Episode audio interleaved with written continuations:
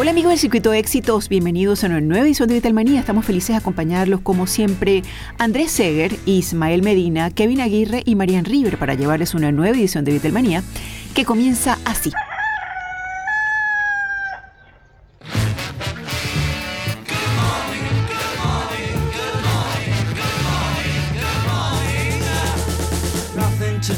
to save his life, call his wife in. Nothing to say, but what a day. How's your boy been? Nothing to do, it's up to you. I've got nothing to say, but it's okay. Good morning, good morning, good morning. Going to work, don't wanna go, feeling low down. Heading for home, you start to roam, then you're in town. Everybody knows there's nothing doing, everything is closed, it's like a ruin. Everyone you see is half asleep, and you're on your own, you're in the street. After a while, you start to smile, now you feel cool. Then you decide to take a walk by the old school. Nothing has changed, it's still the same.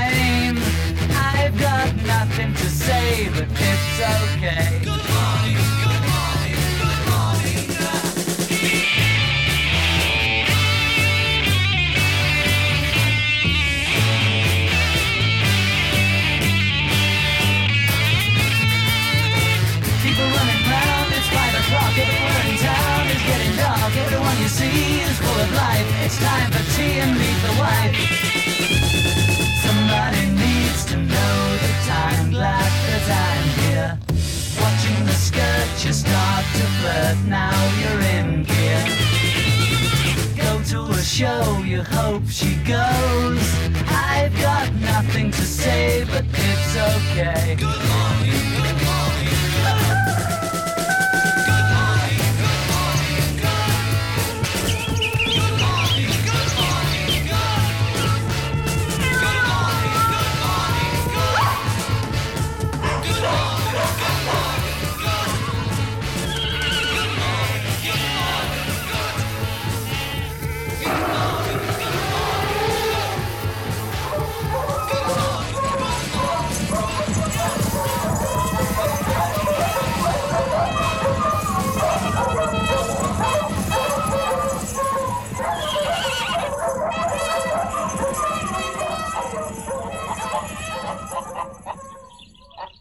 Les cuento que Ozzy Osbourne, el ex vocalista de la banda de heavy metal Black Sabbath, hizo nuevamente gala de su antigua y confesa admiración por los Beatles en una emisión reciente de su podcast Osbourne Podcast.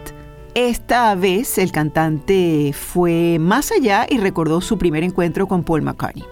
Soy un gran fanático de los Beatles, pero cuando conocí a Paul McCartney fue como encontrarme con Jesucristo. Él así lo dijo.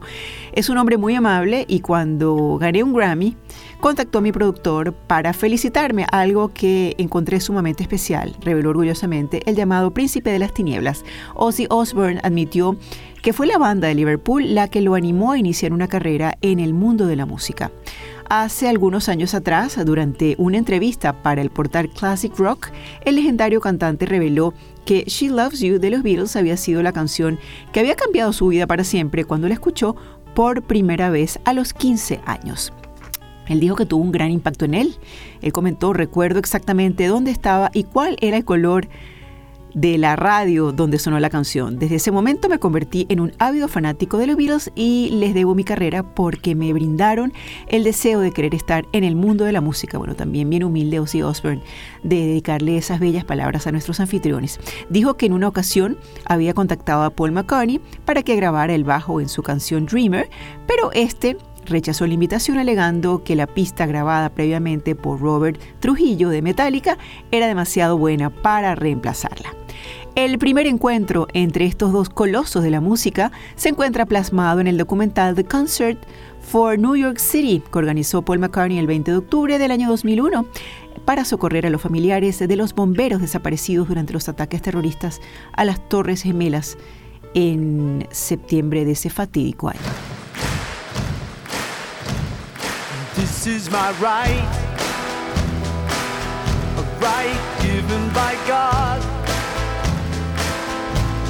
To live a free life, to live in freedom.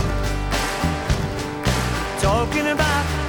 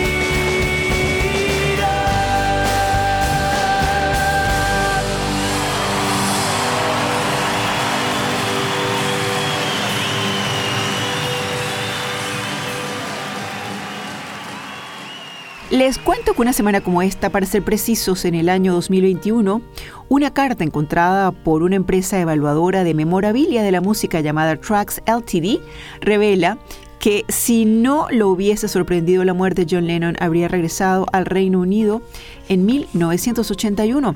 La carta fue enviada por Mimi Smith, tía del cantante, a la periodista Judith Simmons para agradecer sus condolencias. En ella, Mimi Smith explica que la noche antes del asesinato sostuvo una larga conversación con su sobrino en la que acordaron verse muy pronto. La carta expresa también el dolor que en aquel entonces atravesaba Meme Smith por la muerte de su sobrino, asegurando que le costaba mucho aceptar su repentina partida física.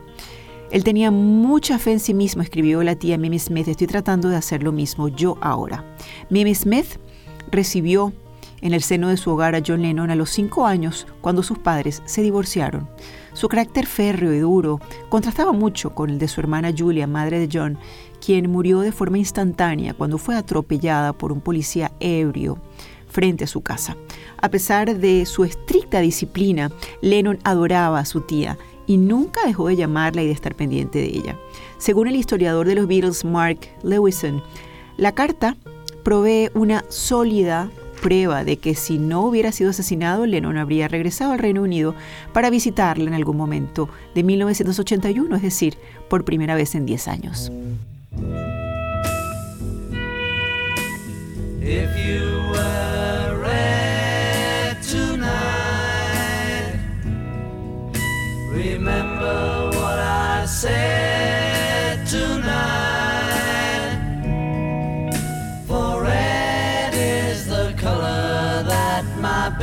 War. And what's more, it's true. Yes, it is. Scarlet were the clothes she wore.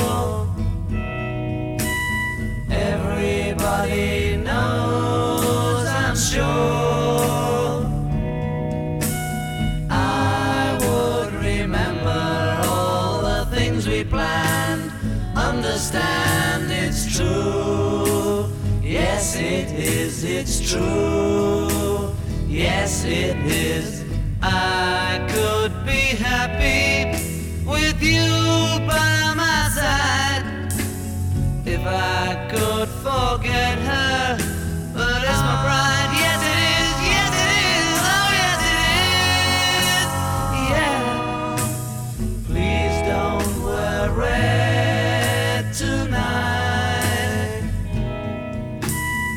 This is what I said tonight.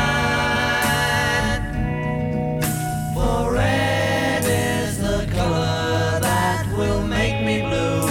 In spite of you, it's true. Yes, it is, it's true.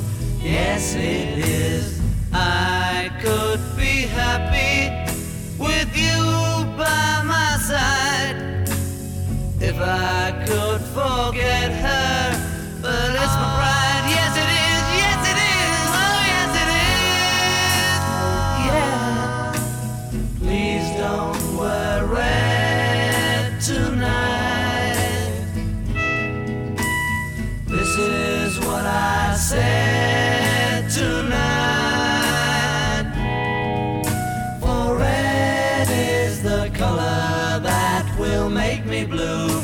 In spite of you, it's true. Yes, it is, it's true. Yes, it is, it's true. Rarezas Beatles. Y en nuestra sección de rarezas Beatles de esta semana vamos a escuchar una grabación en vivo de Long Tall Sally que el grupo interpretó el 17 de junio de 1964 en el Festival Hall de Melbourne, Australia. Los Beatles y especialmente Paul McCartney eran grandes admiradores de la música de Little Richard y solían cerrar sus conciertos con este clásico de rock and roll que Richards grabó en febrero de 1956. Los Beatles hicieron seis shows en Melbourne, siendo vistos por más de 45 mil personas. Esta grabación corresponde al día en que Ringo Starr se reunió con la banda después de una operación de amígdalas a la que tuvo que someterse en Inglaterra, siendo sustituido en esa oportunidad por un desconocido baterista llamado Jimmy Nichols. Los Beatles siguen siendo grandes estrellas en Australia y de hecho se calcula que su llegada al aeropuerto en Adelaide en junio de 1964 fue vista por más de 200.000 personas que se agolparon a lo largo y ancho del trayecto hasta el hotel para ver de cerca a sus ídolos. En esta cinta se puede apreciar claramente cómo al final de la canción John Lennon deja de tocar momentáneamente debido a un espontáneo que se le acerca para abrazarlo después de burlar el intrincado anillo de seguridad de la policía. Song, an old record. but It's a new recording for us. We'd like to finish off with Little Richard's Long Tall Sally.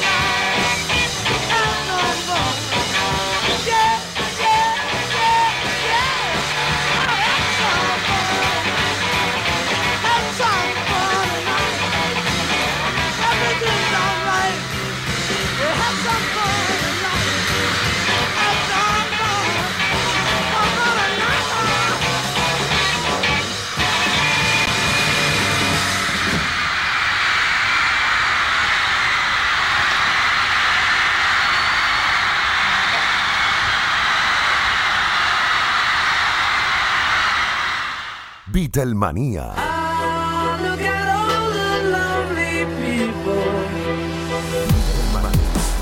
Por el Circuito Éxitos. A nivel nacional.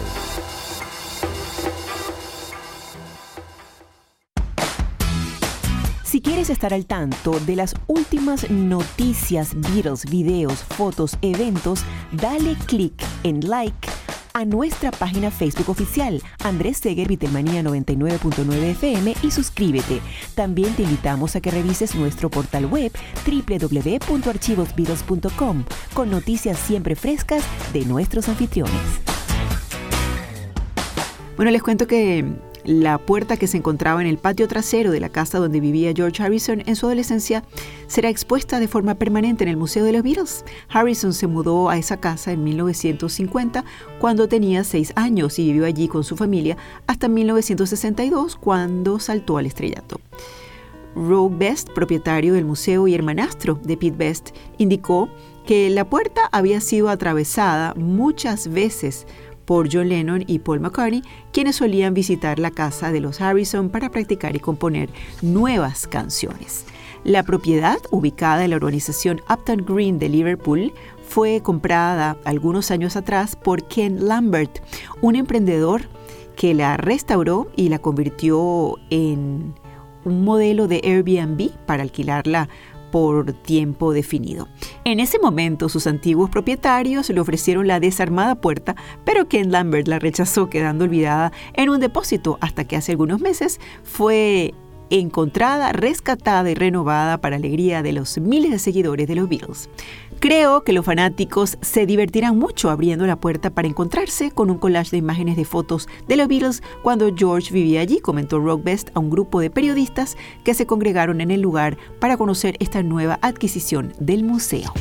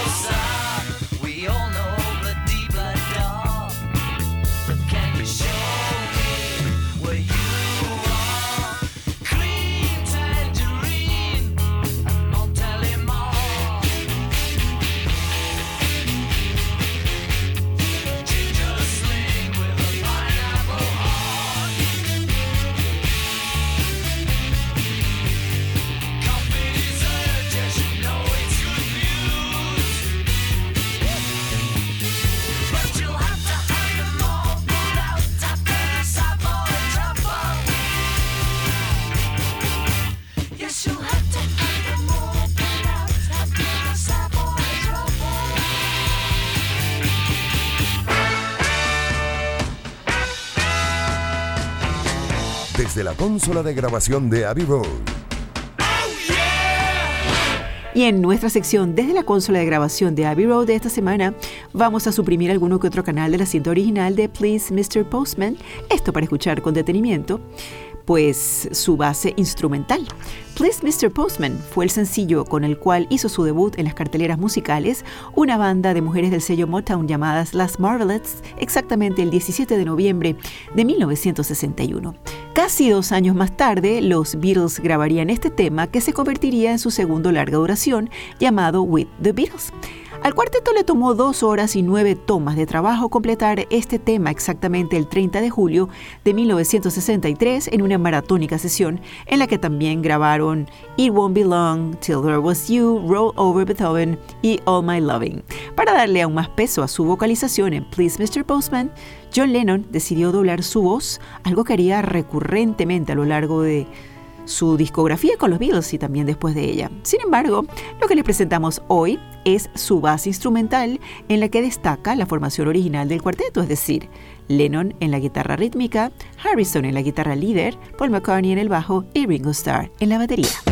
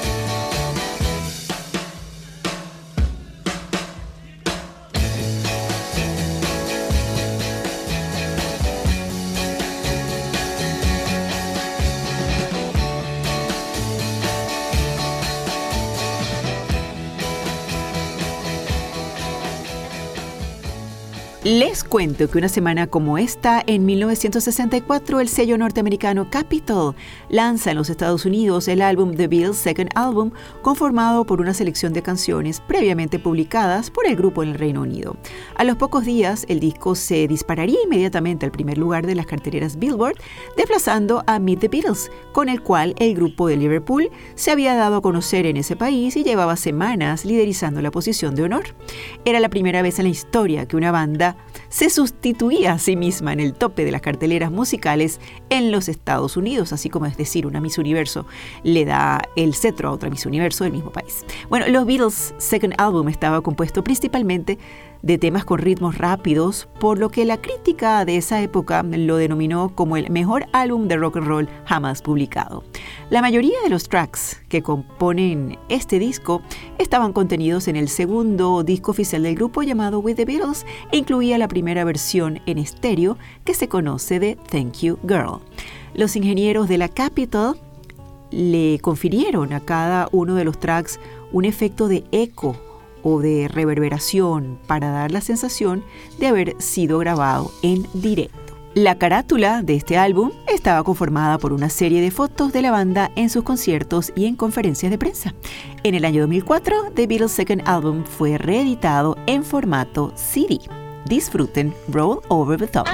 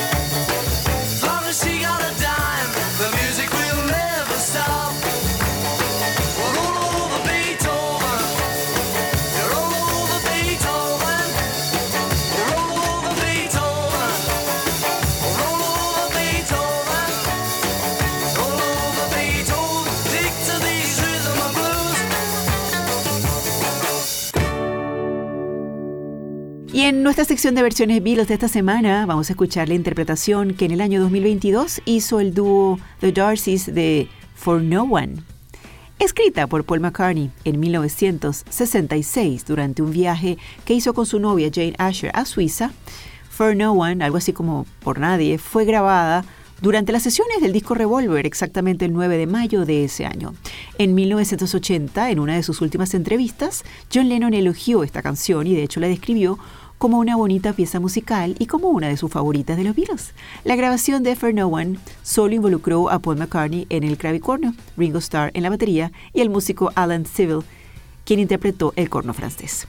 En 1984, Paul McCartney volvió a grabar esta canción para la banda sonora de la película Give My Regards to Broad Street, que desafortunadamente no contó con los mejores comentarios de parte de la crítica especializada.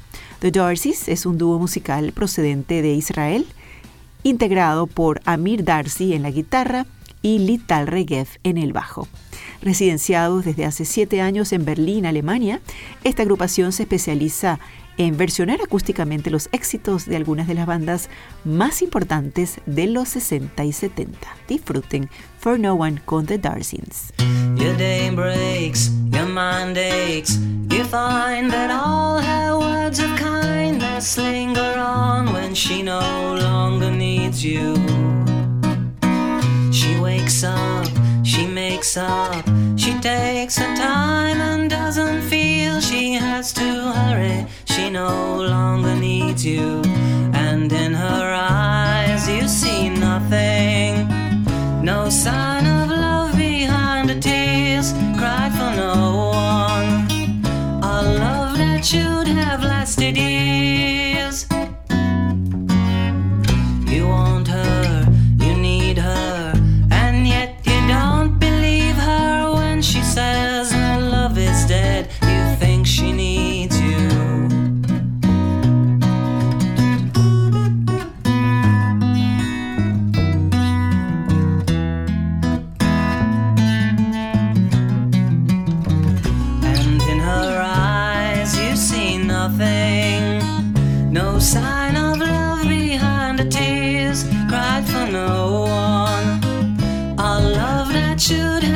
did you?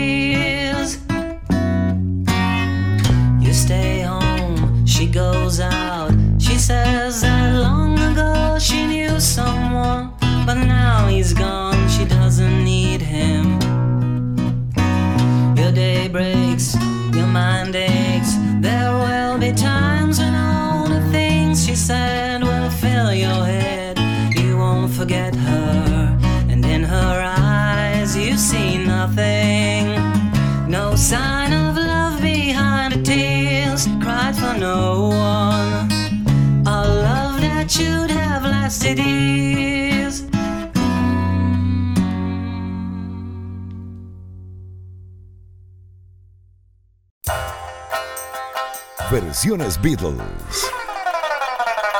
Bueno, les cuento que la exposición de fotos Eyes of the Storm, Los Ojos de la Tormenta de Paul McCartney, llegará a los Estados Unidos y se estará exhibiendo el próximo 3 de mayo hasta el 18 de agosto en el Museo de Brooklyn.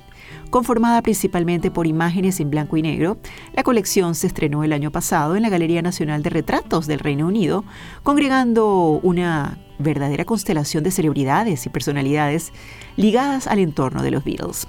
Conformada por más de 250 fotos tomadas por Paul McCartney, con una pequeña cámara Pentax entre Londres, París, Nueva York, Washington y Miami, The Eye of the Storm plasma el fenómeno de la Beatlemanía en su apogeo y nos traslada gráficamente al momento en que los Beatles se consolidaban como un fenómeno global.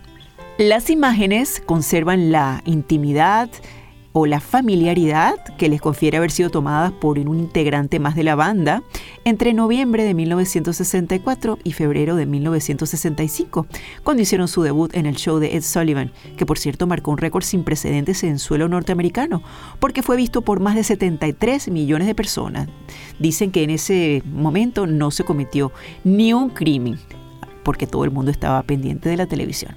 Catherine Footer curadora principal del Museo de Brooklyn, le dio la bienvenida a la colección y aseguró que nos permite visualizar a través del lente de Paul McCartney la intensidad de estar en el centro de eventos extraordinarios. No es descabellado pensar que el título de The Eye of the Storm, el ojo de la tormenta o el ojo del huracán en español, haya sido tomado prestado de una declaración que dio John Lennon en 1973 cuando un periodista le preguntó su impresión sobre la Beatlemanía.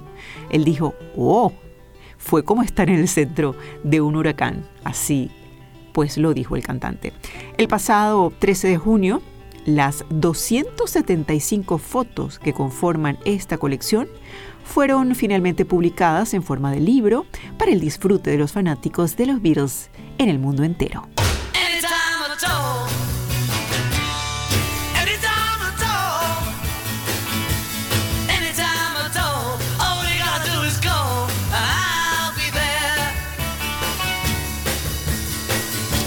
You need somebody to love, just look into my eyes. I'll be there to make you feel right. If you're feeling sorry and sad, I'd really sympathize. Don't you be sad, just call me tonight.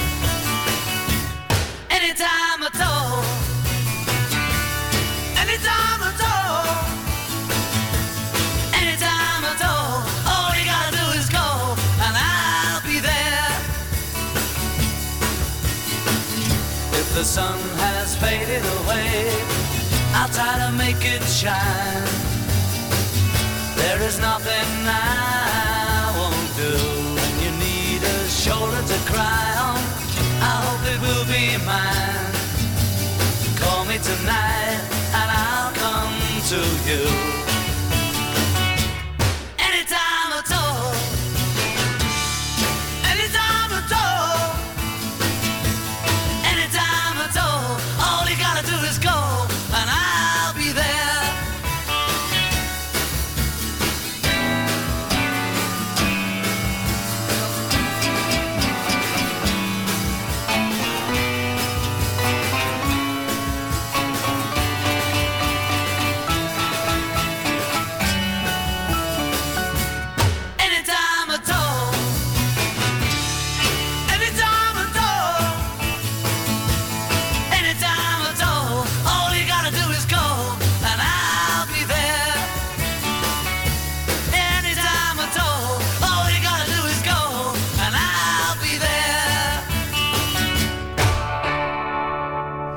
Cuento que una semana como esta, para ser precisos, un 30 de enero de 1969, los Beatles junto a Billy Preston actúan por última vez en vivo en el tejado de las oficinas de la Apple en Londres. El concierto fue abruptamente interrumpido por la policía debido al alto volumen y al alboroto que estaban causando en una de las arterias viales más elegantes y transcurridas de la capital inglesa como lo es Savile Road.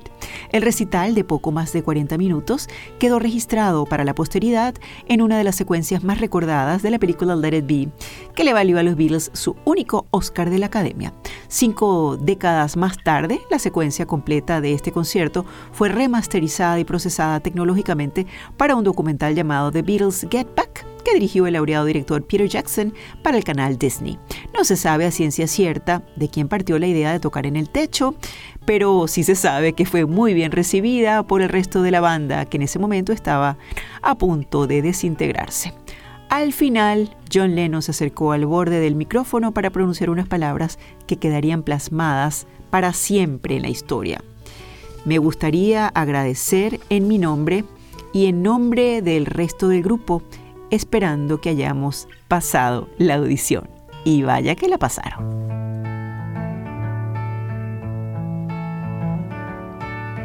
I got a feeling, a feeling deep inside. Oh yeah, yeah, yeah. Oh yeah.